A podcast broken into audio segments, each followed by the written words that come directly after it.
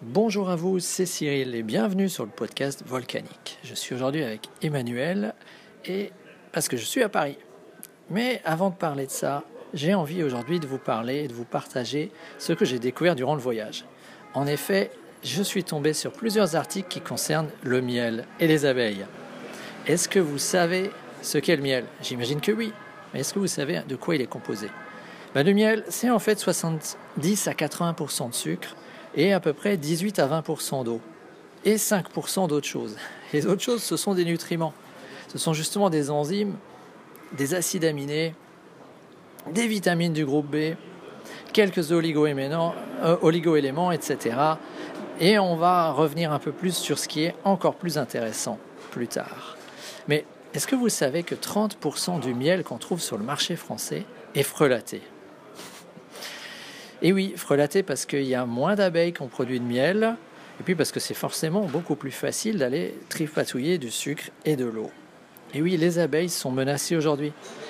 Aujourd'hui, et ça c'est vraiment quelque chose qui est extrêmement préoccupant pour nous et voire pour l'espèce humaine parce que on a, d'après des, j'ai un ami qui est apiculteur, on a des phénomènes donc de fragilisation des abeilles, on a des disparitions spontanée de colonies, 70% de pertes et des fois même 100%, c'est-à-dire que tu avais 5 ruches et à la fin de l'hiver, tu n'en as plus.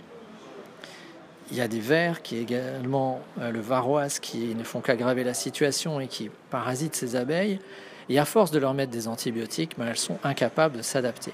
Mais si elles venaient à disparaître, est-ce que tu as déjà songé à ce qui se passerait si elles disparaissaient? On estime qu'il y a à peu près 60% de notre flore qui disparaîtrait. Et là, on serait sérieusement dans la, dans la Moïse. Alors, on perdrait également les 5% les plus intéressants, sont ceux dont j'ai parlé tout à l'heure, et qui ne sont pas dans les 30% des miels les plus frelatés qu'on trouve sur le marché. Alors, qu'est-ce qu'il y a là-dedans? Il y a des choses très très intéressantes, comme des facteurs antibiotiques, comme le peroxyde d'hydrogène, dont je n'ai pas encore parlé sur ce podcast.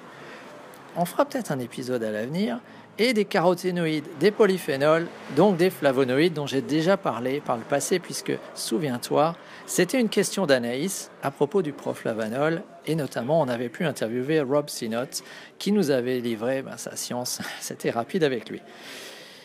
Donc le miel, une fois qu'il est passé dans le ventre des, dans le jabot de, de l'abeille et qu'elles se sont passées l'un à l'autre, on retrouve du sucre, du sucre qui sont facilement assimilables un sucre qui a du glucose, du fructose, et selon la proportion entre les deux, ça cristallise plus ou moins.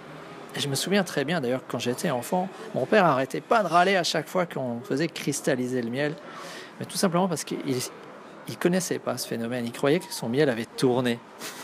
c'est assez marrant. Mais finalement, c'est pas très grave quand un miel cristallise, il suffit de le mettre au bain-marie. Donc, ce miel va pouvoir être utilisé également comme antibiotique, également pour nous aider à passer l'hiver. Et selon les, les, plantes, on va avoir des bienfaits qui sont totalement différents. Et ça, ça dépend de l'endroit où les abeilles ont pu aller butiner.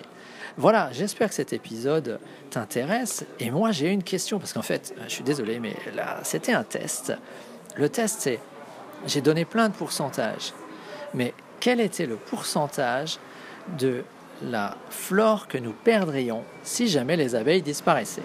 Voilà, donc si tu es sur WhatsApp, envoie-moi un message avec le pourcentage en question. Et puis si tu écoutes sur une autre plateforme, bah, c'est le moment d'aller sur euh, http://volcanique.cool podcast où tu vas trouver mon numéro de téléphone pour être dans la liste du podcast enrichi, celui qui est sur WhatsApp. Et n'oublie pas de partager et à bientôt.